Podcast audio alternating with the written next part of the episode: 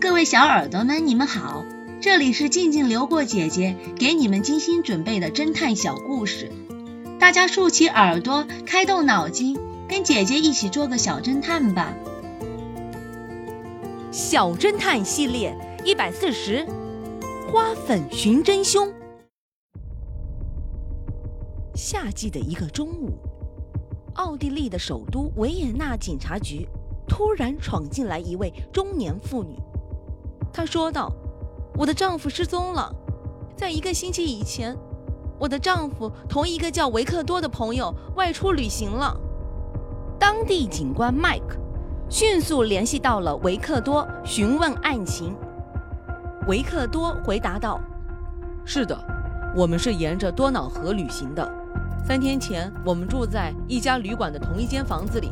他告诉我要出去办点事儿。”谁知道过了三天也没有回旅馆，他到底上哪里去了？我也不知道。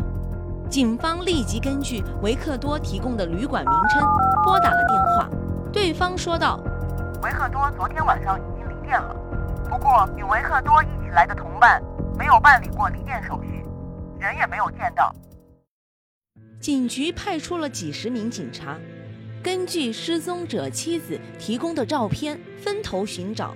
但是找了几天，仍没有消息。警方估计报案者的丈夫已经被人杀害了。可是要侦破此案，必须先找到被害者的尸体。于是，警方派出直升机到附近的山林里侦查，又动用了汽艇在多瑙河里打捞。可是到头来白忙了一场。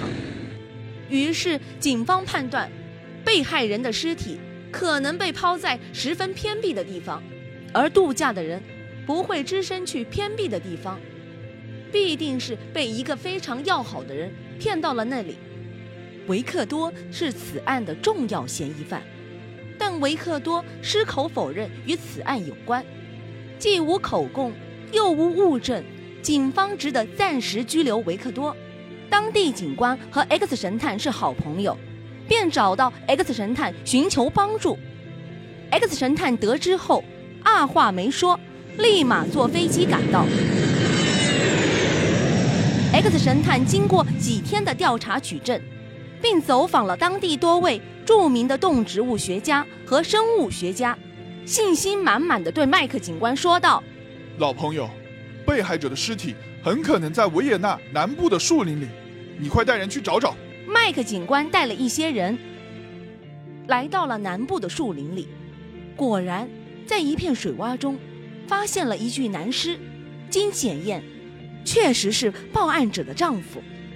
他的脖子上有几条紫色的伤痕，他是被凶手掐死的。针对维克多的审讯开始了，麦克警官严厉地询问道：“维克多。”有人告发你，是你把朋友骗到维也纳南部的树林里杀害的，快交代你的犯罪经过。维克多冷笑道：“哼，让证人来与我对质啊。”X 神探拿起桌上的小玻璃瓶子说道：“证人在哪儿？他就是装在玻璃瓶里的花粉，他是从你皮鞋上的泥土中提取而来的。花粉，他怎么能证明是我犯了罪呢？” X 神探说出了自己的理由，维克多只好低头认罪。